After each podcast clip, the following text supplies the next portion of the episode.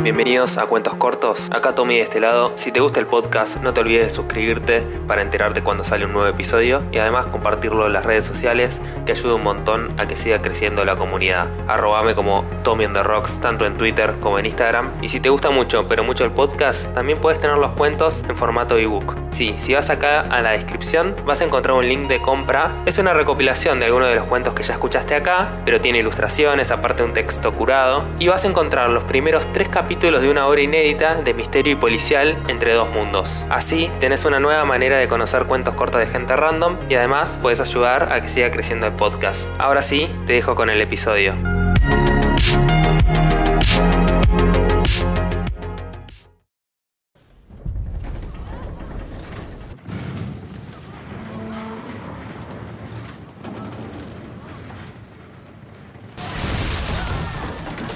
Sabrina se despertó totalmente aturdida. Un rugido ensordecedor le hacía doler la cabeza y no lograba entender qué estaba pasando. Rachel, sentada a su lado, estaba desmayada y con sangre en su nariz. Sabrina no entendía nada, solo respiraba agitada. De repente miró por la ventana y vio una de las alas del avión en llamas. Inmediatamente empezó a intentar sacarse el cinturón de seguridad a los tirones, pero estaba trancado escuchaban los gritos de agonía desde la cabina del piloto, y Sabrina no paraba de hacer fuerza con la villa del cinturón de seguridad que no zafaba. Se estaba lastimando las manos de tanta fuerza que hacía. Empezó a hiperventilar y a toser del humo oscuro que había en la cabina. Le picaban los ojos y la garganta. Sentía la fuerza de gravedad como se aceleraba y le empujaba contra el respaldo del asiento. El avión estaba en caída libre. De repente sintió un golpe seco en la cabeza y perdió el sentido perdidos en el Ártico. Sabrina estaba sentada en la misma silla que se sentaba todas las sesiones. Odiaba tener que hablar con otros. Como siempre, no estaba prestando atención a lo que decían. Solo estaba en su cabeza, su único lugar seguro. Hace dos semanas que le dolía la panza. Le agarraban retorcijones por las seis pastillas de todos los días que le daba la enfermera. Ya estaba cansada de ese lugar de la gente con cara triste y el olor a encierro en cada rincón. Sabrina, ¿querés compartir algo con el grupo? dijo el doctor Parker. Paso, dijo Sabrina con cara de pocos amigos. Estamos en un lugar seguro, puedes compartir lo que quieras. Solo estamos para escuchar, dijo el doctor Parker con una sonrisa amable. Sabrina hizo una pausa. Me quiero ir a mi casa, dijo con voz temblorosa, mientras unas lágrimas le caían por las heridas que aún estaban cicatrizándose en su rostro. Sabrina se despertó de golpe. Aún le dolía la cabeza y su cuerpo temblaba de forma espasmódica. De repente sintió mucho frío. Sus labios no paraban de temblar. Se miró las manos y las tenía repletas de sangre. Empezó a desesperarse y trataba de limpiarse en su ropa, manchando la remera que llevaba puesta. Estaba aún sentada en su asiento, con el cinturón de seguridad puesto. Era lo que le había salvado la vida. Intentó sacárselo y aún estaba trabado, cuando recordó que en su cinturón siempre llevaba su cortaplumas. Estiró el brazo como pudo y la agarró con fuerza. Le dolía mucho el cuello, cortó el cinturón de seguridad con la poca fuerza que le quedaba. Miró el asiento de al lado y Rachel no estaba. Se incorporó de golpe y empezó a chequear su cuerpo instintivamente para ver si estaba herida. Tocó su rostro con las manos y sintió que tenía algo clavado en la mejilla. Lo sacó haciendo fuerza con los dedos. Chilló de dolor. Era un pedazo de vidrio, Usó el cortaplumas para cortar un pedazo de tela de su remera para hacer presión sobre la herida del rostro que no paraba de sangrar. Miró a su alrededor como comprobando de que todo no sea una pesadilla. El calor de los restos del avión aún en llamas le hacían arder las heridas del rostro. Más allá de los restos humeantes y destrozados, solo se veía nieve y el helado del Ártico. Sabrina pasaba sus tardes en la clínica mirando por la ventana. ¿Cómo estás hoy? ¿Por qué no te sumas a los juegos en el salón comunitario? Dijo el doctor Parker. Todas las tardes iba a hacerle la misma pregunta. Tal vez mañana, estoy cansada, dijo Sabrina, su respuesta de todas las tardes. ¿Qué mirás? preguntó el doctor Parker mientras arrimaba una silla y se sentaba junto a ella en la ventana. A los gorriones de corona blanca. Vienen a buscar lombrices en la tierra húmeda del jardín. Mi animal favorito, dijo Sabrina sin apartar la mirada de la ventana, sus ojos de color celeste pálido reflejaban la luz cálida del atardecer. Debe ser difícil para una bióloga elegir un animal favorito, dijo el doctor Parker con una sonrisa. ¿Por qué el gorrión? preguntó. De niña siempre lo veía en el jardín de mi abuela. Le dejábamos migas de pan para que coman, dijo Sabrina sin sacar la mirada de la ventana. ¿Qué animales viste en la expedición del Ártico? preguntó el doctor Parker. Sabrina miró al doctor Parker directo a los ojos. No quiero hablar de eso, y giró nuevamente su cabeza hacia la ventana. Sabrina se acercó temblando a un cuerpo en la nieve que estaba de espaldas. Lo dio vuelta con su mano y era Rachel. Sabrina empezó a llorar del horror. El cuerpo de Rachel estaba totalmente azul y con la mirada perdida.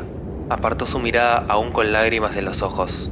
Muy despacio y manteniendo la mirada en otra dirección, le sacó la campera del cuerpo de Rachel y se la puso para no morir de hipotermia, cuando de repente un sonido entre los rugidos del viento de la tormenta de nieve llamaron su atención. Sabrina se quedó boquiabierta, escuchando con atención, tratando de concentrarse. Eran unos gritos de auxilio que venían de la cabina. La puerta de la cabina estaba bloqueada por una caja de muestras biológicas totalmente empapada por la nieve. Le empujó haciendo fuerza con sus manos y logró entrar a la cabina. Lo primero que vio fue el cuerpo del piloto, totalmente cubierto de sangre y atravesado en el pecho por un tubo de hierro del fuselaje del avión. Sabrina solo cerró los ojos y pasó por un lado del cuerpo conteniendo las lágrimas. Llegó a un hueco que se había abierto por el impacto de la caída en uno de los lados de la cabina del avión. Lo atravesó y estaba en el exterior. Pudo oír los gritos de auxilio con claridad, era Jordan, el ingeniero electrónico de la expedición, que tenía las piernas enterradas en la nieve. Tranquilo, voy a sacarte de ahí, gritó Sabrina, secándose las lágrimas de los ojos. Sabrina, no siento las piernas, gritó Jordan entre llantos de dolor. Sabrina empezó a desenterrar la nieve alrededor de las piernas de Jordan con sus manos aún heridas. La nieve y el hielo le quemaban las manos que se le ponían cada vez más entumecidas y rojas por el frío. Sabrina estaba como todas las tardes, sentada en la ventana, cuando una de las enfermeras se acercó. Sabrina, tu medicina de las cuatro. Además tenés visitas. Sabrina parpadeó rápido, como saliendo de un largo sueño. Un hombre de traje y peinado hacia atrás con gel se acercó. El olor fuerte a colonia que llegaba puesta invadió el ambiente. Doctora Abbott, soy el doctor Stanley, otro tipo de doctor, abogado de la corporación Wells. ¿Puedo sentarme? dijo el doctor Stanley con una sonrisa falsa, tratando de hacerse el amable. Supongo, dijo Sabrina, dándole una mirada a los zapatos embarrados del doctor Stanley. Me imagino que sabe por lo que vengo. ¿Pudo firmar los papeles que le dejó mi colega la semana pasada? dijo el abogado.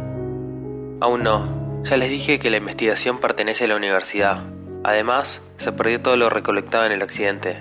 No sé qué más quieren que haga, dijo Sabrina, poniéndose nerviosa. Doctora, ¿puedo llamarla Sabrina? La investigación fue adquirida por la corporación. Solo queremos proteger su investigación y que trabaje con nosotros. Nadie la culpa de nada. Puede confiar en nosotros. Acá mismo tengo una copia de los papeles, dijo el doctor Stanley con una sonrisa mostrando los dientes, mientras le extendía los papeles y una lapicera. Sabrina cerró los ojos y respiró profundo. Solo agarró los papeles y lo firmó. Sabrina y Jordan caminaban en la nieve. El viento casi los tumbaba al suelo de lo fuerte que era. Cuando a unos metros vieron la entrada a una cueva en la montaña. Entremos, es lo mejor para pasar la noche, dijo Jordan haciendo señas a la entrada de la cueva. Entraron a la cueva y Sabrina encendió una fogata. Sintió el calor en la cara y la humedad de la cueva. Era como volver a tener vida en el cuerpo entumecido por el frío. Según el mapa, nos quedan 5 kilómetros de subida para llegar a la estación de radio, dijo Jordan. Si mañana tenemos buen clima, deberíamos llegar sin problemas, dijo sonriendo. Eso espero, dijo Sabrina, frotándose las manos en el fuego. Al menos por ahora tenemos un poco de calor, dijo sonriendo. Y más atún en conserva, plato gourmet para la cena, dijo Jordan, poniendo cara de resignación. Sabrina y Jordan se quedaron cerca del fuego, hipnotizados por las llamas, escuchando el viento que silbaba por los recovecos de la cueva. A la mañana siguiente no había ni una nube en el cielo. El sol se reflejaba en la nieve y el hielo del Ártico. Sabrina y Jordan emprendieron su último tramo del viaje hacia la estación de radio. Desde allí iban a poder pedir rescate. Era su última esperanza. Ya estaban agotados y casi sin comida. Luego de caminar unas horas por la nieve, llegaron a un acantilado. Sabrina gritó con todas sus fuerzas. Ahí, dijo señalando hacia adelante. Es la estación mientras no podía parar de sonreír. Jordan señaló más abajo con su mano. Solo tenemos que atravesar ese desfiladero y llegamos, dijo mientras caminaba rengueando. Tu pierna, dijo Sabrina, déjame ajustarte mejor el torniquete. En cuanto lleguemos a la estación de radio, cambiamos los vendajes, y se agachó a ajustarle el nudo del torniquete que tenía en el muslo. Ya casi llegamos, dijo sonriendo Sabrina. Jordan sonrió a pesar del dolor. Llegaron al desfiladero, y solo podían pasar de a uno. Era muy angosto y cualquier movimiento en falso podía generar una avalancha. Anda vos primero, dijo Jordan. ¿Vas a poder con tu pierna? dijo Sabrina. No te preocupes, ya soy un adulto, dijo Jordan sonriendo. Sabrina cruzó el desfiladero despacio y con cuidado de no resbalarse con el hielo. Llegó al otro extremo sin problemas. Era el turno de Jordan, quien iba más despacio y sosteniéndose con la mano en la pared de hielo. Avanzaba de a pasos cortos con su pierna lastimada. Solo dos pasos más y llegás, dijo Sabrina extendiendo la mano. Jordan dio un paso adelante, cuando de repente se resbaló con el hielo y empezó a caer en el vacío del acantilado pegando un grito de terror. Sabrina extendió su mano y logró agarrar una de las correas de la mochila de Jordan en el aire. Jordan, no puedo sostener mucho más, gritó Sabrina usando todas sus fuerzas. Sentía una contractura terrible en el cuello y que no aguantaba más el peso. No me sueltes, por favor, gritó Jordan con lágrimas en los ojos. Sabrina logró columpiar la mochila con la poca fuerza que le quedaba y Jordan logró alcanzar el borde del acantilado. Sabrina se quedó con la mochila en la mano y la arrojó a la nieve para salir corriendo al borde donde estaba agarrado Jordan. Estiró de nuevo su mano y lo ayudó a trepar. Jordan se arrastraba sacando fuerzas de donde no tenía para subir. Se quedó tumbado en el piso boca abajo, respirando agitado y con lágrimas en los ojos. Sabrina se sentó en la nieve agotada, con la mirada perdida y tratando de recuperar el aliento. Todas las cosas de la mochila de Jordan se habían desparramado por la nieve. Sabrina vio algo rojo que parpadeaba que le llamó la atención. Se logró incorporar y caminó hasta el objeto medio enterrado en la nieve. Con su mano lo desenterró y vio que era lo que ella creía. Su cara se transformó. Se quedó boquiabierta y frunció el ceño. ¿Todo este tiempo tuviste una radio, hijo de puta? dijo Sabrina Jordan, totalmente choqueada. Jordan abrió los ojos como despertando de un largo sueño. Contestame, Jordan, gritó Sabrina mientras unas lágrimas de impotencia le empezaban a brotar de sus ojos. Sabrina giró la cabeza y vio junto a sus pies aún más cosas que se habían desparramado de la mochila. Además hay unos planos del avión. ¿Y estaba llevando muestras de la expedición? ¿Quién sos? dijo Sabrina sin comprender. Jordan levantó la cabeza mientras se incorporaba. Puedo explicarlo, solo quiero las muestras. Sabrina, somos amigos, dijo Jordan poniendo cara de buen tipo. Yo no soy tu amiga, hijo de puta. No te me acerques, dijo Sabrina mientras se le quebraba la voz y sacaba la cortapluma de su cinturón y señalaba a Jordan con la navaja.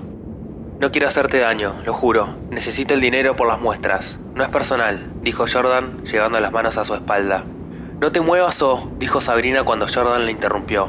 ¿O qué? dijo Jordan, sacando un arma que llevaba en la parte de atrás del pantalón. Acércate y dame la radio, dijo Jordan, apuntándole a Sabrina y extendiendo la mano. Sabrina se acercó despacio a Jordan y extendió la mano con la radio. Cuando de repente la tiró al aire. Jordan se distrajo tratando de atrapar la radio en el aire con sus manos. Cuando Sabrina aprovechó la distracción, se agachó y le clavó la navaja a Jordan en la herida de la pierna. Jordan pegó un grito de dolor que retumbó en la montaña. Trastabilló y cayó por el borde del acantilado, perdiéndose en lo profundo del hielo. Sabrina estaba sentada en la ventana, como todas las tardes con la mirada perdida en los gorriones de corona blanca. Doctor Abbott, dijo el detective Arbogast.